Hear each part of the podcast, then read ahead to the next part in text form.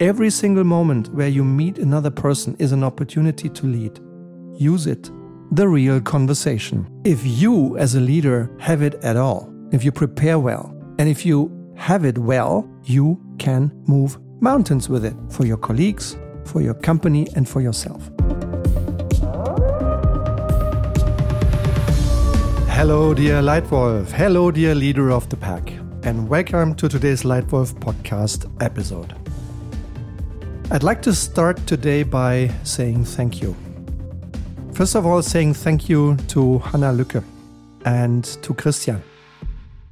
Hannah has been our podcast manager for years now, and she's been, you have, Hannah, you've been instrumental in getting us to cross uh, the 10,000 people border, the 10,000 audience border and barrier. Just last month, we've heard, we've been heard by more than 13,000 people in 100 countries and that would have been impossible without you, Hannah. So, a um, big thank you, and also to you, Christian, for your invaluable contribution on music that makes this podcast hopefully even more entertaining to you, our audience. And the second thank you goes to you, dear listener, because more and more of you are joining, and more and more of you are getting into real conversations with me, into interactive exchange.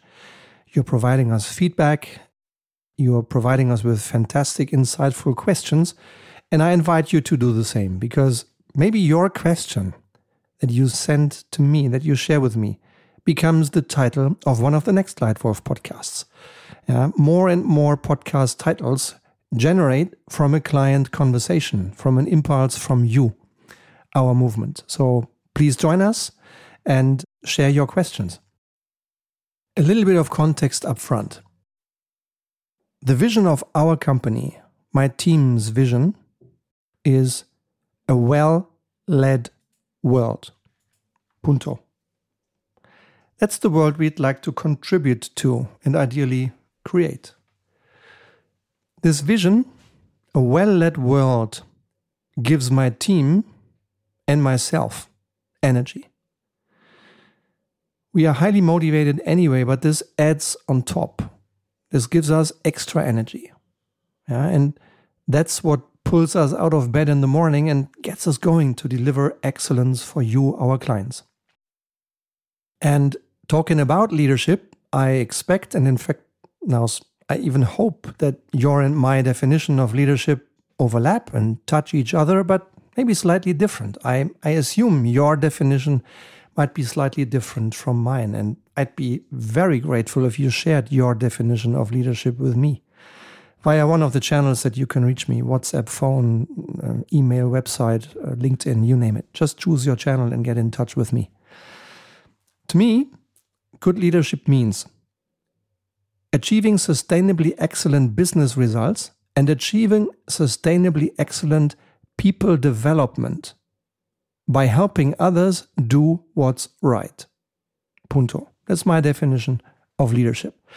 And one of the greatest untapped potentials to realize leadership in that sense is the real conversation. If you, as a leader, have it at all, if you prepare well, and if you have it well, you can move mountains with it for your colleagues, for your company, and for yourself. The real conversation is crucial for building strong relationships and for creating a real common understanding. But what is the current reality? If I look back at my entire career, and by the way, the same is true also in private life, many people shy away from having the real conversation. It's often held far too late or not at all. Would you like a few examples? I'll share three. The first one, anonymous, as always, comes from a company that we know now for a couple of years and we've been working with. This company, in fact, if you just look at the numbers, is successful. It just had the highest turnover in its company history. And it chose to get on a new, steeper growth trajectory. It's actually many reasons to be proud to be happy, yeah? to be satisfied, and to spread positive energy. But what's the reality? Operational hectic, top down micromanagement, bottom up confusion, loss of time, demotivation, frustration. And what happens? Nothing. Because no one dares to have the real conversation. I just get fed with information from different people in the organization, but no one dares to have the real conversation. Example two we've now been working for 138 different companies and for almost 9,000 leaders like yourself. Some of these leaders and managers are exceptionally ex- successful in what they do. And when I ask, or when my my other coaches and trainers in our trainings ask, what was the biggest learning or mistake, however you call it, for me, learning and mistake is the same. Whatever learning they made looking back at their careers so far, the biggest learning they made is that they often took uncomfortable decisions too late. Or, in other words, they had the real conversation too late, if at all. And the third example I'd like to share from my own career, my life, my career. And if you look me up, if you look at my website, then you know the, the company I'm talking about and the environment I was in. I have high respect of the company I worked for for 18 years. Uh, a wonderful business, a wonderful culture, not free of mistakes, of course. It makes occasional mistakes, but the way it it deals with them is just exemplary. And in this wonderful company, I was a director. I was getting towards a senior director, and I wanted to become a general manager. I wanted to advance in my career. And I got a new boss, and I had a little son, the son was six months old. And one early Friday morning at about 3 a.m., my son had belly pain, stomach pain. The typical stuff of six months old boys. And my wife was just exhausted. So I said, My turn. I took my son Niels on my arm and carried him around the living room for half an hour until he fell asleep again. He was fine, he continued sleeping, and my night was over. Because when you wake me up at 3:30 in the morning and I'm awake, then I can't sleep anymore. So what, what do I do? I open my laptop and download my emails. First email, my boss to me, what it takes to become a general manager.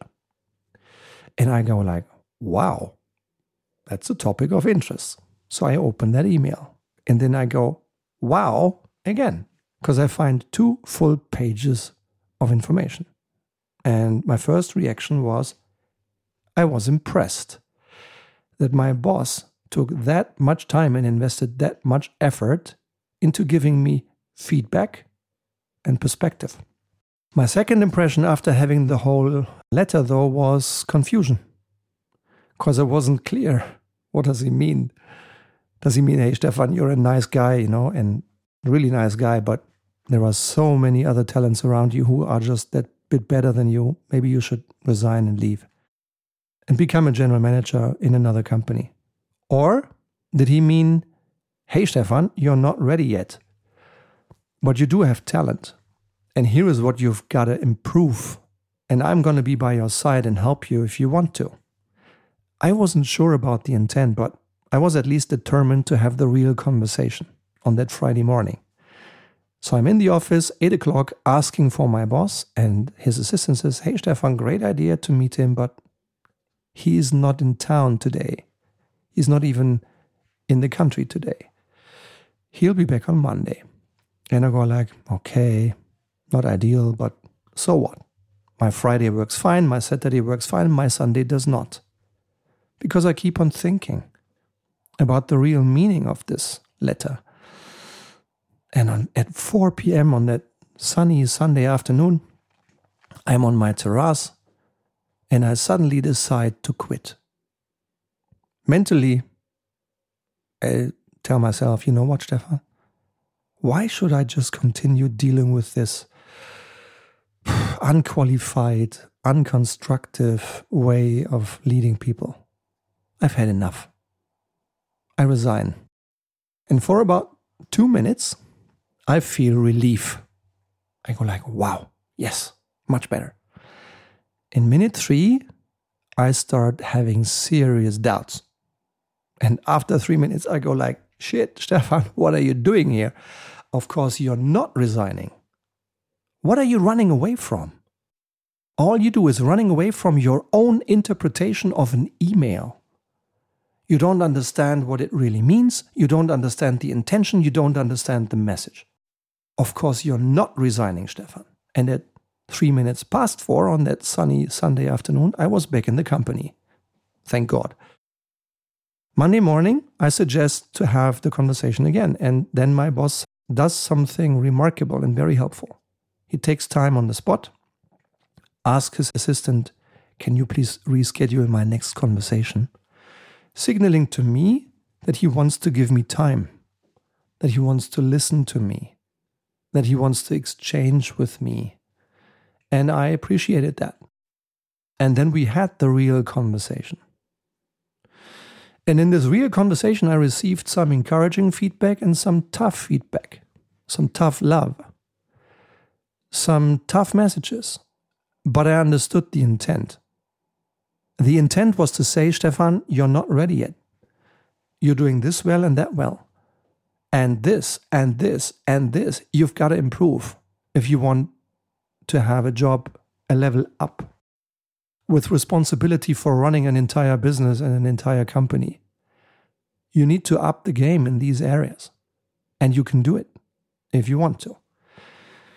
So that was the real message, which I only received after having the real conversation. And I was lucky because one and a half years later, my line manager supported my promotion into my first general management role. I was rewarded, yeah, running three countries, running 650 people, and in fact having a terrific first general management experience. And that was only possible a little bit because of the feedback from my boss, which I do appreciate. Not the way I got it, but the content was helpful. And the fact that I initiated the real conversation. I'm glad I've done it. So these are three examples that, in fact, led to today's podcast title. Now, why do people not lead the real conversation? I think it's because of the following barriers. Number one, blind spots. Some people don't see that they themselves can make good things happen if they just choose to lead, choose to initiate the conversation. They just don't see it. Second barrier fear. The fear of power, of the power of your line manager to have a significant impact on your career, to also potentially let you go. Fear of mistakes, of punishment, of disadvantage, of personal judgment. Sharing personal thoughts and emotions or opinions can make people vulnerable to criticism or rejection. This fear often arises because of social expectations or past negative experiences. As a result, people often choose to remain silent or keep conversations superficial to protect themselves from possible judgment. And the third barrier I've seen why the real conversation does not happen is the lack of emotional intelligence. Emotional intelligence includes the ability to recognize, understand, and regulate emotions in oneself and in others. Without emotional intelligence, people may have difficulty having difficult, real conversations or expressing their thoughts and feelings effectively. They may fear being overwhelmed by their own emotions, or they just have difficulty empathizing with others, which hinders the development of meaningful, real conversations. And the last one is comfort. Having difficult conversations is often exhausting. And we are all human beings. We try to avoid the effort. We are lazy. We are comfortable. That's another barrier that prevents the real conversation from happening. So lots of barriers, but huge upside potential. And here I'd like to share three ideas with you on how to deal with the real conversation. Because you don't want the real, you don't want hot air, right? You don't want to let all these opportunities go. We do not want hot air conversations. We want the real conversation. And here are my three tips how to benefit from it. One, despite fear, have courage, have the real conversation. Having fear is perfectly okay. It's human, right? You should be fearful at times. Yeah, the only humans who scare me are the ones who say, I'm not scared of anything. They might overlook fatal risks and sink their own lives or sink companies. Yeah, so having fear is perfectly fine. But having fear should never stop us from doing what's right. If you want to lead well as a leader, if you too want to achieve sustainable, excellent business results and sustainable, excellent people development results, then you should help yourself and others to do the right thing by having the real conversation. By the way, quick tip courage is a muscle that grows when you train it. Do exactly the thing you're afraid of, and your fear will become smaller and smaller every time you do it. Back to our conversation. One of the things I also suggest is to prepare yourself. Uh, the real conversation is often one with a lot of potential, yet with an uncertain outcome and potentially huge complexity. If you want to convince a senior stakeholder to make a risky investment they have never made before, or they may have made negative experience with, then you need to really prepare well. Or if you want to convince an important employee to do something that she or he hasn't done or doesn't want to do at all, it's also difficult. Preparation helps in this case. And preparation should not be only, not even primarily, about the thing you want to change. It should be about the other person. Who is the other person? What are her or his real interests? What influences him or her? What does she or he think before the meeting? How does she or he feel before the meeting? And what does the person do before the meeting? And what should the person think, feel, and do after the conversation with you? Prepare this. It helps you find the right words and tonality. Tip number two develop and spread emotional intelligence. Improving emotional intelligence is crucial to overcome barriers to real conversations. By developing self awareness and empathy, people can better recognize and regulate their own emotions during conversations. Learning to recognize and validate the emotions of others fosters deeper connections and enables more meaningful conversations. It enables real conversations. Practices such as mindfulness, active listening, and seeking feedback can help develop emotional intelligence. Use these practices. And tip number three create psychological safety. Just the other month, I've been back in Google. I spent a few hours in Google's Swiss headquarters in Zurich.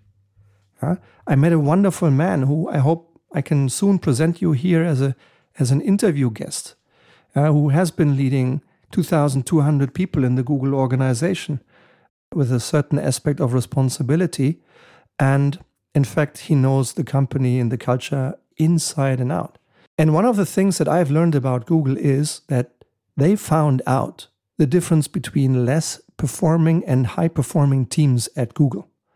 And the single biggest reason is what I recommend you spread around you creating psychological safety. Creating a safe and non judgmental environment is crucial to fostering real conversations. When people around you feel accepted and valued, they are more willing to share their thoughts. They are more willing to tell you what they really think and what they really feel. And only then you can have the best ideas on the table from people who are contributing everything they have. So promote psychological safety all around you vis a vis your line manager, your peers, your direct reports, your clients, your suppliers. Every single moment where you meet another person is an opportunity to lead. Use it. Create psychological safety in every single one of those conversations. Yeah? Listen actively, show empathy, show respect for different opinions. Even if people tell you Earth is flat, listen first.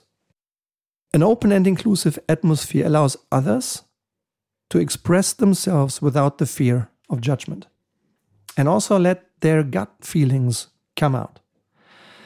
Little side comment Leadership is lifelong learning, and I learned an important lesson from a wonderful woman. Her name is Mathilde, Mathilde Delum. No wonder that she is doing a stellar career and now a she is now since years she's the global brand officer of LVMH a highly reputed, very valuable business, and she is the global brand officer. No wonder. She's a brilliant woman. And when I was honored to work for and with her for half a year in, in Brussels, she gave me feedback at the end of this great period. I think we, we created some really nice value together for building our brands and for helping some of the businesses. And she also gave me the following feedback saying, quote, Stefan, let your gut speak first. Unquote. Boom. What a lesson. She was so right. I think at that time I still I'm not sure whether I didn't fully trust my instincts my gut feelings or whether I felt I was not allowed to share my gut feeling. I don't know. But for some reason I didn't do it and she discovered it. And she gave me that wonderful feedback, which was just spot on. Yeah? Let your gut speak first. So, in summary, my three tips for you on how to really leverage and harness the full potential of real conversations to avoid hot air conversations. One, despite fear, have courage, have the real conversation. Two, develop and spread emotional intelligence all around you. And three, create psychological safety so that people dare to say the truth. Want more ideas on this topic? Then I have one more podcast I highly recommend to you. A podcast we recently shared that had huge click rates. It's called Anger From Anger Trap to Healthy Impulse Control. You will find the link to that podcast in the show notes.